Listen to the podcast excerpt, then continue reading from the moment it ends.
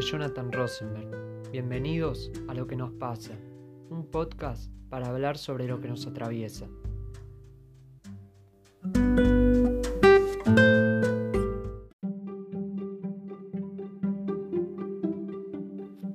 ¿Qué son las fake news? ¿Qué significa la posverdad? ¿Qué rol cumplen las redes sociales en todo esto? Bots, trolls, ¿qué significa eso? ¿Qué es la aguja hipodérmica? ¿Qué rol cumplen los políticos y el periodismo en todo esto? Vení, subite a la F de Fake News y entérate.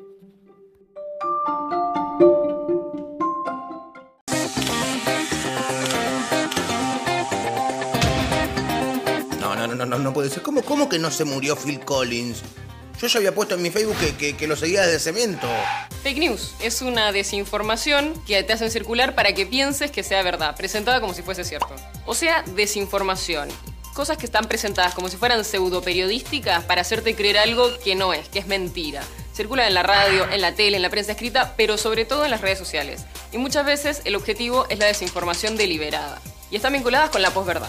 Pos. Onda posmoderno, posparto, posporno. No, onda posverdad. Cuando apelan a tu emocionalidad y no a los datos para construir una historia falsa, algo que no es verdad. En la fake news en general hay una intención de inventar algo. Lo que antes se decía pescado podrido, digamos. Sí, dicho menos cool. Y en la historia hay ejemplos sobrados de cómo se ha usado la propaganda y cómo se ha desinformado para ir en contra de grupos sociales y políticos. Así, tipo haters. Del siglo XX. Entonces mejor lo voy a sacar de mi bio de Twitter que hice Titanic. Mm, no te lo van a creer. ¿Y que salgo con Emma Stone? Menos. ¿Que no me lo van a creer? Por ahí sí, yo te voto para las paso. Las paso. Perdón, ¿y eso qué es? Nah, ya fue. Búscalo en las redes sociales. Pero ¿y si lo que leo es fake news? ¿Qué hago? Como pudimos escuchar en el audio, una fake news presenta hechos falsos como si fueran verdaderos. ¿sí? Su objetivo es engañar, inducir a errores, manipular decisiones personales, desprestigiar a algo o a alguien o también enaltecer a, algo o a alguien, obtener ganancias económicas o también algún rédito político. También hay otro término que apareció en este audio, que era la posverdad. La posverdad puede sonar raro, porque no es un término que se use comúnmente, pero sí va enlazado a la fake news. ¿Por qué? Porque el objetivo es apelar a la emoción, a apelar a una idea que vos, quizás que uno tiene incorporada y lo que te hacen es pincharte para que salte. Esta cuestión de pinchar para que uno salte y quizás eh, dé como se- por sentado ese preconcepto que tenía pensado, no es nuevo. Podemos irnos hasta el periodo entre guerras, en- entre 1920 y 1930. Harold Laswell lo que hizo fue una teoría llamada la aguja hipodérmica, que era pensar a la información mediante una aguja que te inyecta noticias a ver cómo uno reacciona. Mucho más acá en la modernidad, más o menos 10 años podemos decir, aparece este fenómeno de fake news amplificado por las redes sociales. Y ahora vamos a escuchar una charla TED que hizo Maximiliano Macedo, él es analista en informática aplicada, egresado de la Facultad Nacional, la Universidad Nacional del Litoral, perdón, donde habla de fake news y posverdad en tiempos de redes sociales. Escuchamos un fragmento y después lo comentamos. En 1938, los extraterrestres invadieron Nueva York. Esto generó un pánico terrible en la sociedad. Algunos agarraron las pocas cosas que pudieron, tomaron su auto y se fueron despavoridos. Otros empezaron a correr por la calle. Algunos más cautos llamaron por teléfono a la policía y le preguntaron qué estaba pasando. Lo que pasaba en realidad era que Orson Welles, a partir de la radio, empezó a comunicar una noticia falsa.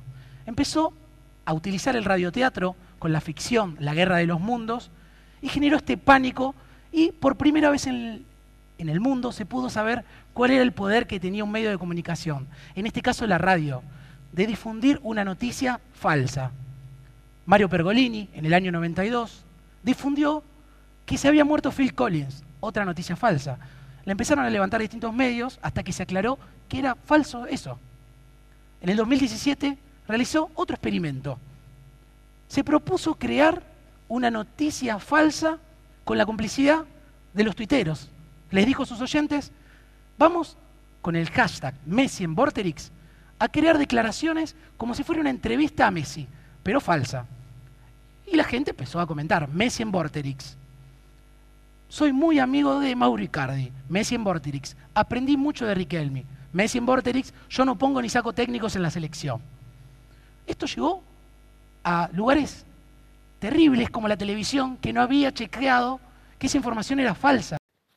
Cada vez que escucho esta historia o la leo, además de hacerme recordar a ese capítulo de Los Simpson que lo grafica perfectamente, em, me, me parece increíble que la gente haya corrido, o sea, se haya suicidado por lo que dice un medio o un periodista en este caso, eh, que era mentira, ¿no? Se puede considerar, como dice en la charla de TEDx, eh, la, gran, la primera gran fake news de la historia. Es increíble como nada se aprendió porque la gente sigue creyendo en los periodistas eh, como si fuera palabra santa, como si fuera, y en los medios también. Y fue en 1930 y estamos en 2020 y pasa exactamente lo mismo, entonces eh, no hay un avance, ¿no? Creo que es un retroceso más que nada porque la gente sigue confiando en un medio con un periodista que siempre detrás tiene un interés, sea económico, político, ideológico, eh, todo tiene un interés. Entonces eso sí me llama poderosamente la atención, em, más allá de que un periodista obviamente tiene que ir em, cosechando, sembrando o trabajando su, la confianza que tienen y su credibilidad, ¿sí? La confianza que tienen de, eh, sobre él y la credibilidad, eso. Eh, pero tampoco creo que ahora es como que no... Hay cierta impunidad, eh, me parece, me sale esa palabra porque creo que lo, es lo que mejor refleja, porque no... Periodistas mienten, medios mienten y, ahora vamos en un ratito a ver em, algunos ejemplos de fake news, políticos mienten también y no pasa nada. y no se pierde esa credibilidad. Pero ahora eso lo vamos a tratar en un ratito. Lo que quería hablar, porque en la, en la presentación lo, lo, dije, son esas dos palabras tan famosas últimamente que es esta cuestión de los trolls y los bots. ¿Sí? Los bots son como una especie de robotitos, para que se entienda coloquialmente, y se, usan para distorsionar un debate, ¿sí? Sobre todo un debate en las redes sociales, en Twitter, poniendo el foco más en esa red social, eh, donde siempre hay como un tema de un día, de un día eh, o un contenido que se viraliza y todos opinan acerca de eso. Entonces distorsionan un debate para que parezca que este debate es mucho más grande de lo que realmente es. Por ejemplo, inflan un tweet, inflan un posteo e instalan un tema en particular, ¿sí? Y lo que hacen los trolls, que son personas físicas, ellos son los que escriben el mensaje y los bots están programados, que son cuentas automáticas, para amplificar lo que esos trolls dicen. Por eso quizás a veces eh, se confunden, ¿no? Mucha, eh, se borran las líneas, las fronteras, eh, y es medio difuso de qué es un bot y qué es un troll. Bueno, acá está perfectamente claro. Ahora sí pasamos a un conjunto de fake news para ver qué podemos decir acerca de eso. Viendo imágenes del barrio azul, esto es en la zona de Avellaneda, está en Avellaneda y en Quilmes, protestas dentro del barrio azul. Recordemos que allí, en ese lugar, se dio el primer foco de contagio. En este asentamiento en Quilmes aislaron Villa Azul después de detectar 53 casos de COVID-19. Son operativos, son los resultados del operativo detectar, así que se conformó un comité operativo de emergencia y se resolvió el aislamiento sanitario estricto del barrio. Es por eso la protesta, vecinos de Villa Azul que se niegan a estar sin trabajar dos semanas, lo que dura ¿no? el, el aislamiento impuesto. Ahora, la pregunta es que hay un 20% de posibilidades es que este chico esté en Chile con el RIM. A ver. Y bueno. nosotros queremos con vida. Hola a todos nuestros familiares y amigos, somos médicos del Hospital Italiano, como muchos de ustedes sabrán. Queremos transmitirles tranquilidad y asegurarles que la información que está circulando y que está transmitiendo TN Noticias es completamente falsa.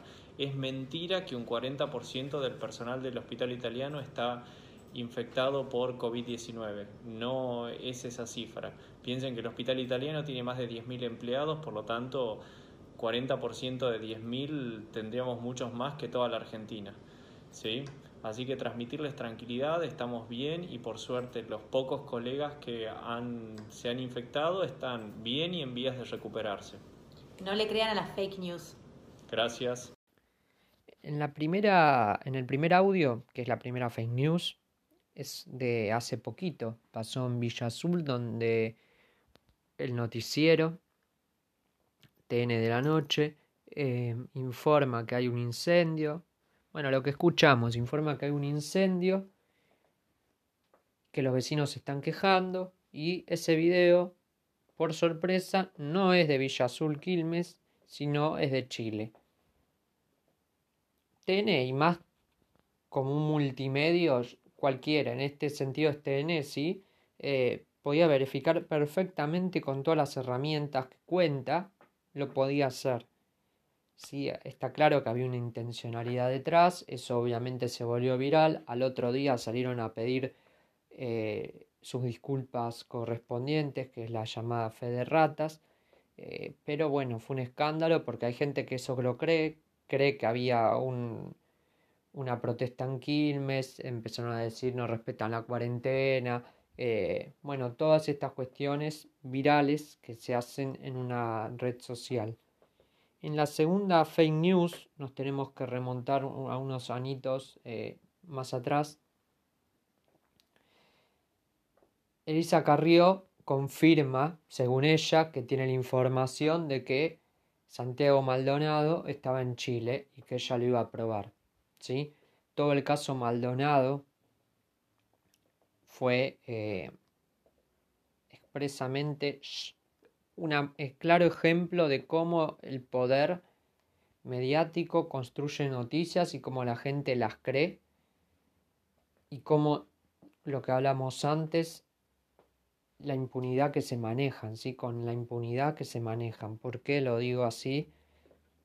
Porque un político dice una cosa semejante, después Santiago Maldonado apareció eh, muerto y la gente se olvidó que ella dijo que estaba en Chile. Un periodista como miente y la gente se olvida que mintió. Entonces es, es como que se está viviendo una etapa de impunidad que obviamente, amparados en la, en la libertad de expresión, eh, se escudan detrás de eso, pero yo creo que la libertad de expresión no se puede usar eh, para mentir, o sea, con mala praxis, sino que la libertad de expresión tiene que ser usada en buena ley, por así decirlo. ¿Sí? Y la noticia 3, la fake news 3, es también un medio dio a conocer que la mitad del hospital italiano estaba contagiado por coronavirus y hasta los médicos tuvieron que hacer un video aclaratorio, que es el que escuchamos, y perder tiempo eh, en medio de la pandemia para aclarar que no mientan más porque eso confunde a la gente. Y eso es eh, muy específico, sobre todo de Twitter. Yo baso casi este capítulo en Twitter porque es la red donde más eh, bots, trolls y fake news creo que hay y donde todo se viraliza, sacando Facebook también. En Facebook igual hay más restricciones un poco, pero también circulan y también circulan por WhatsApp. Eh, pero yo creo que Twitter es eh, como un, no sé, como decir una selva, donde todo el tiempo eh, se, están se están igualando discursos, ¿sí? Vale lo mismo el discurso de un científico que de un tuitero X. Y yo creo que no, no vale lo mismo.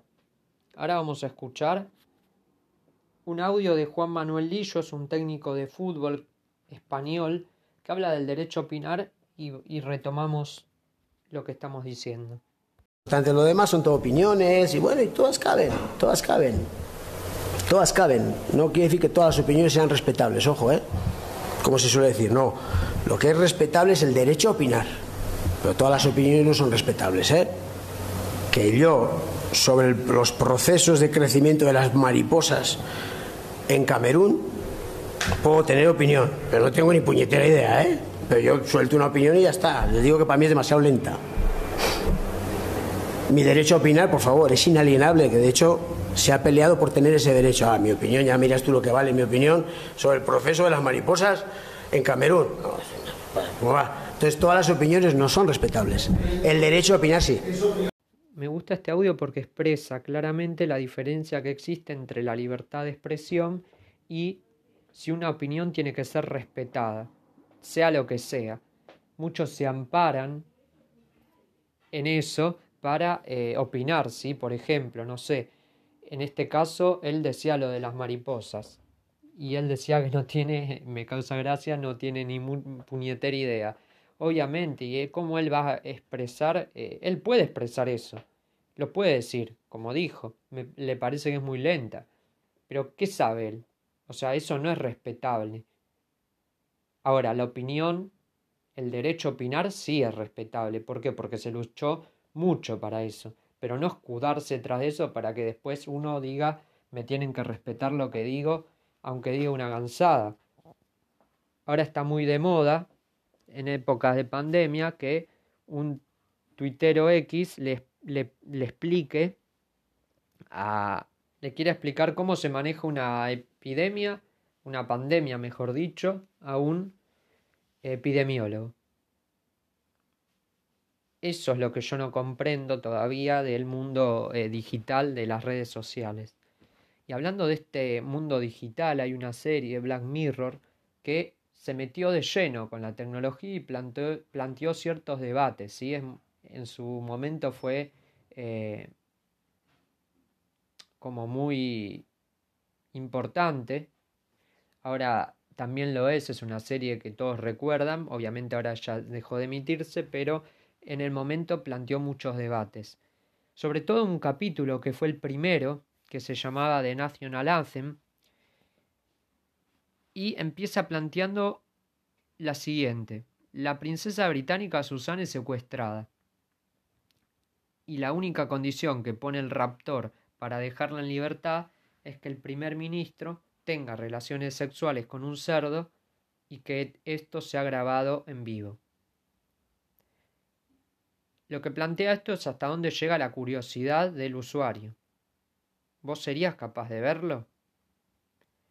A partir de acá empiezan las redes a ocupar un lugar fundamental.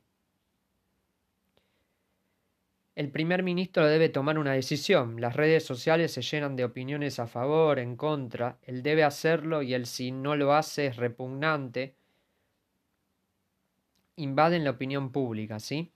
Muchos no saben cómo reaccionar, opinan desde su punto de vista sin empatizar con él. Y creo, personalmente, que ese es el mayor problema que hay en las redes sociales, la falta de empatía.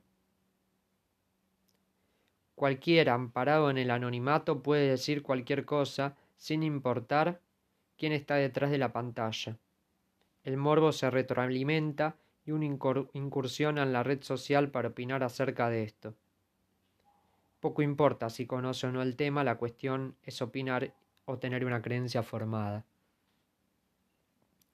Humberto Eco decía, las redes sociales le dan el derecho de hablar a legiones de necios que primero hablaban solo en el bar, después de un vaso de vino, sin dañar a la comunidad. Ellos eran silenciados rápidamente, pero ahora tienen el mismo derecho a hablar que un premio Nobel. Es la, es la invasión de los imbéciles. Ahora, ¿se puede negar el papel que tiene la tecnología en la sociedad? Yo creo que no. El poder que tiene Internet para transmitir información es enorme.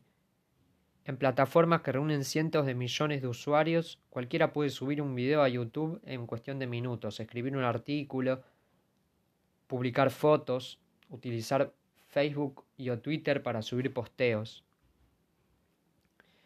La viralización es casi instantánea, en cuestión de segundos todos están enterados del tema de moda, del momento.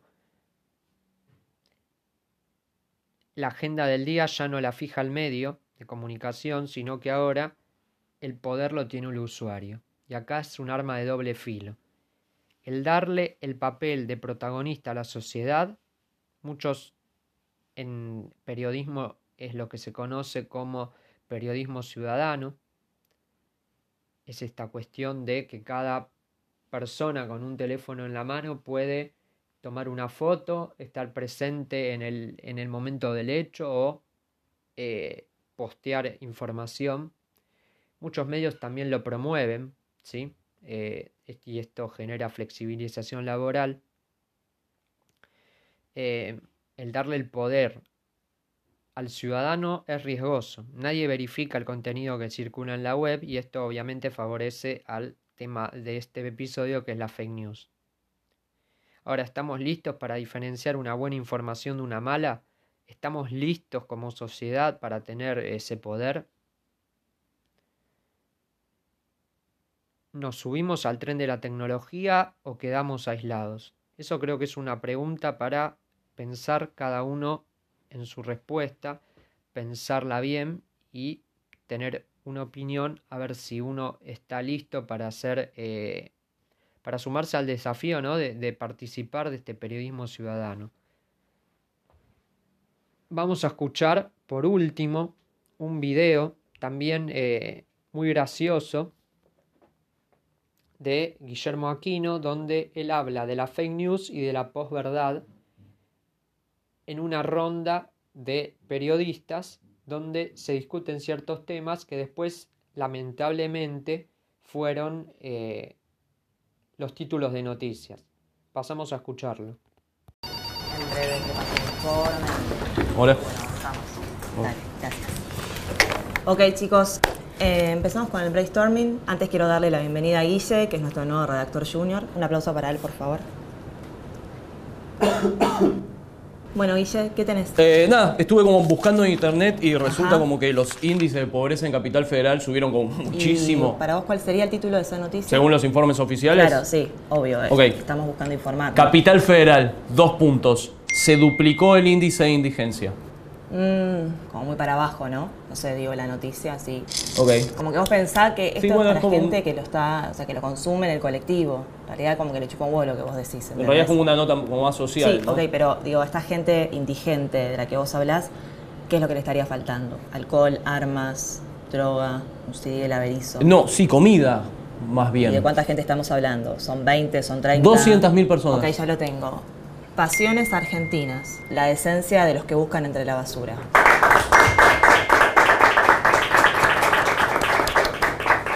Bueno, ahora sí, ¿eh? Estamos on No, fire. no, no, genialidad, genialidad. ¿Qué más tenés? AFIP, más jubilados pagarán el impuesto a las ganancias. Un nuevo desafío en el mundo laboral, prepararse para trabajar hasta los 80.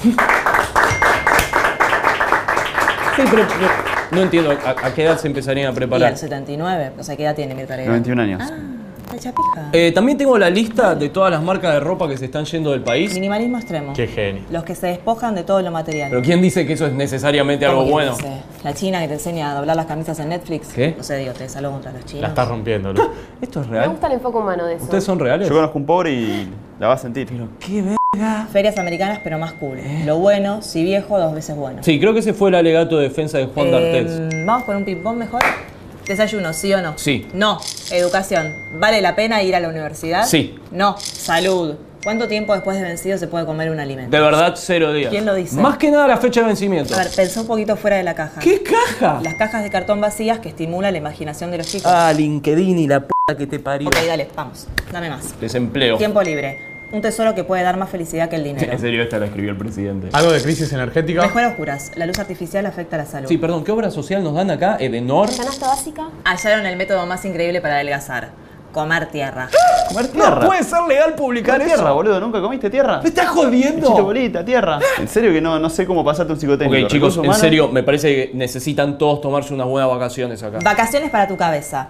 ¿Cómo tener una escapada mental? ¿Qué mierda es una escapada mental? Llama al guarda y pregunta. Asunto escapada mental. Buah, eh, yo no puedo seguir con esto. Quejarse y protestar es malo para la propia salud. Guau. Se puede despedir y terminar con la pobreza. ¿De qué manera? No sé, pero está despedido. ¿Y qué le voy a decir a mi familia? Millennials. 10 años en la misma empresa puede ser un fracaso personal. Pero yo empecé a trabajar acá hace cinco minutos. Ah, pero vos sos un éxito.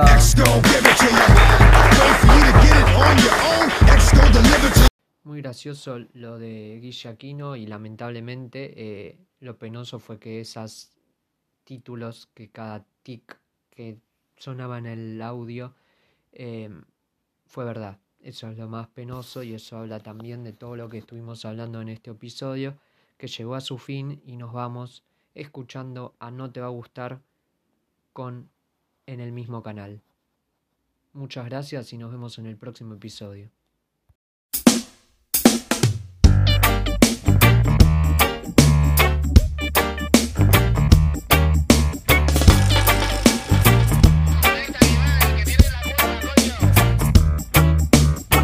Dispuestos a mentir sobre papel. Dispuestos a fingir frente a la cámara 3. Total, lo que digamos está bien.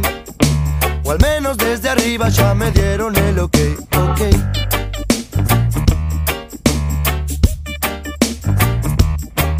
Yo no miento, solo digo la verdad. Las fuentes son dudosas, pero digo la verdad. Hace tantos años que me conoces. Si nunca desconfiaste, ahora qué le vas a hacer, ok. Ok. No ves, por vos yo sigo estando acá. Me ves a la misma hora y por el mismo canal. Me ves.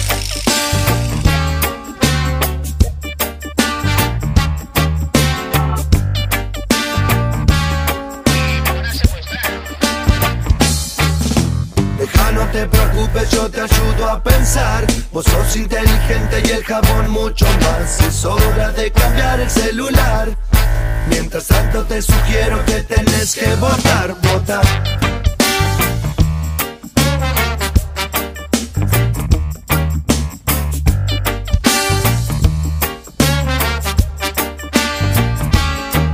Yo no miento, solo digo la verdad.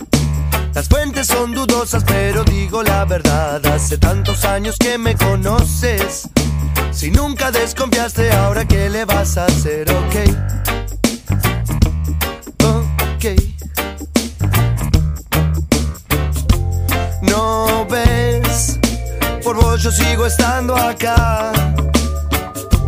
Me ves a la misma hora y por el mismo canal. Me ves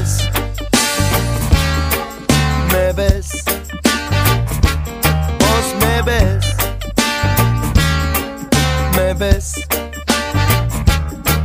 me ves, me ves, vos me ves.